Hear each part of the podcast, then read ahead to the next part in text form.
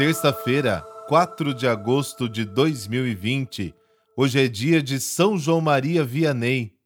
Depois de muitas dificuldades e impedimentos, ele foi designado como vigário paroquial da pequena cidade de Arns, que na época tinha apenas 230 habitantes.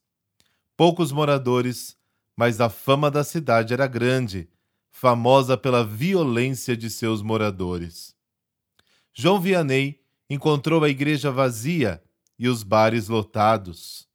Treze anos depois, com o seu exemplo e caridade, ele conseguiu mudar aquela triste realidade.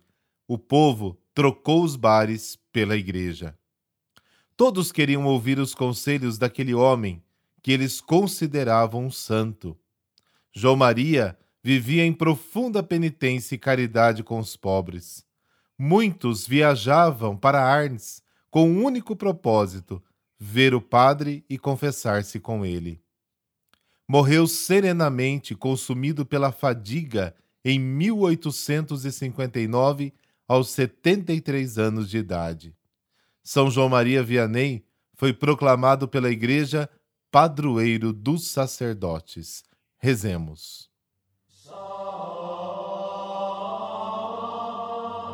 Em nome do Pai, do Filho e do Espírito Santo. Amém. Ó Deus misericordioso, que fizestes de São João Maria Vianney um sacerdote admirável no zelo pastoral, tornando a comunidade de Artes verdadeiramente cristã. Dai a toda a nossa Igreja ministros zelosos e piedosos, capazes de propagar a doutrina cristã com fé e coragem. Fazei que a seu exemplo possa a Igreja apresentar às comunidades modelos e guias seguros que orientem e conduzam a todos no verdadeiro caminho do bem e da felicidade eterna. Por Cristo nosso Senhor. Amém.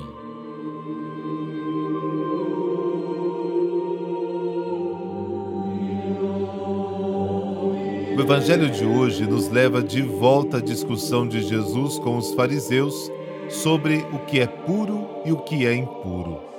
O texto fala dos costumes e tradições religiosas da época, fala dos fariseus que as ensinavam e também fala das instruções de Jesus sobre este assunto. Quem ainda não viu, no curso bíblico sem rodeios, no quarto vídeo que fala do Templo de Jerusalém, dá para entender um pouco sobre esta questão do puro e do impuro. Assista e se inscreva no canal. Tem também a apostila que você pode baixar gratuitamente.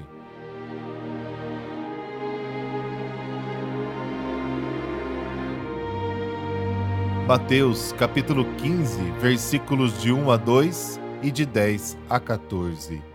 Naquele tempo, alguns fariseus e mestres da lei, vindos de Jerusalém, aproximaram-se de Jesus e perguntaram: Por que os teus discípulos não observam a tradição dos antigos? Pois não lavam as mãos quando comem o pão. Jesus chamou a multidão para perto de si e disse: Escutai e compreendei. Não é o que entra pela boca que torna o homem impuro, mas o que sai da boca, isso é o que torna o homem impuro. Então os discípulos se aproximaram e disseram a Jesus: Sabes que os fariseus ficaram escandalizados ao ouvir as tuas palavras? Jesus respondeu: Toda planta que não foi plantada pelo meu Pai celeste será arrancada.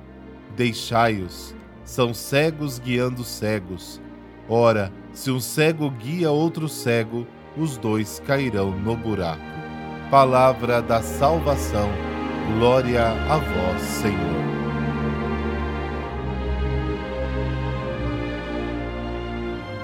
Fariseus e mestres da lei se aproximaram de Jesus e o questionaram sobre o não cumprimento da lei pelos seus discípulos.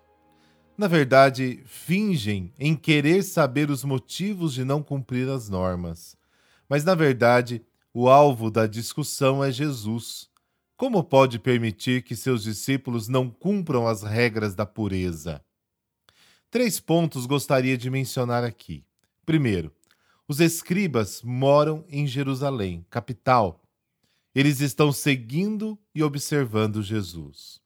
Segundo, Os discípulos não lavam as mãos antes de comer. Viver juntos com Jesus lhes dá coragem para transgredir as normas que a tradição impunha às pessoas, mas que não fazia mais sentido para a vida. Terceiro, lavar as mãos aqui não tem muito a ver com higiene, mas como rito de purificação, que é uma coisa completamente diferente. Servia para manipular e discriminar as pessoas. Dito isso, podemos continuar. A tradição dos antigos transmite as regras que tinham que ser cumpridas a todo custo. O não cumprimento da lei era algo muito sério. Uma pessoa impura não podia receber a bênção prometida por Deus a Abraão. Para os pobres era praticamente impossível observá-las.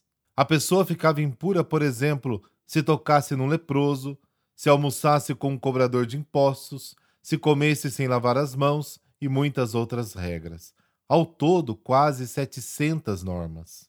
As pessoas viviam com medo, sempre preocupadas com as muitas coisas impuras que ameaçavam suas vidas. Eles foram forçados a viver temendo tudo e a todos.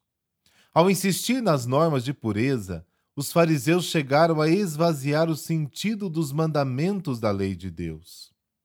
E Jesus cita um exemplo muito concreto. Diziam que uma pessoa que consagra os seus bens ao templo não pode mais usá-los para ajudar os necessitados. Então, em nome da tradição, eles eliminaram o significado do quarto mandamento, que ordena auxiliar e amar o pai e a mãe eram fixados na prática da lei, mas somente por fora. O coração estava longe de Deus. Por isso Jesus disse, citando Isaías: Este povo me honra com os lábios, mas o coração está longe de mim. O povo, em sua sabedoria, esperava o momento em que o Messias iria libertá-los de todas essas coisas e indicar um novo caminho para Deus. Esta esperança é cumprida em Jesus. Ele purificou os leprosos, expulsou os demônios impuros, venceu a morte, que era a fonte de toda a impureza. Jesus então inverte as coisas. A impureza não vem de fora para dentro, mas o que sai da boca. Jesus coloca as regras num outro nível do comportamento ético. Abre um novo caminho para alcançar Deus e assim realizar o desejo do coração humano. E os discípulos comunicam a Jesus que as palavras dele deixaram os fariseus escandalizados. Mas Jesus não volta atrás e mantém a sua palavra.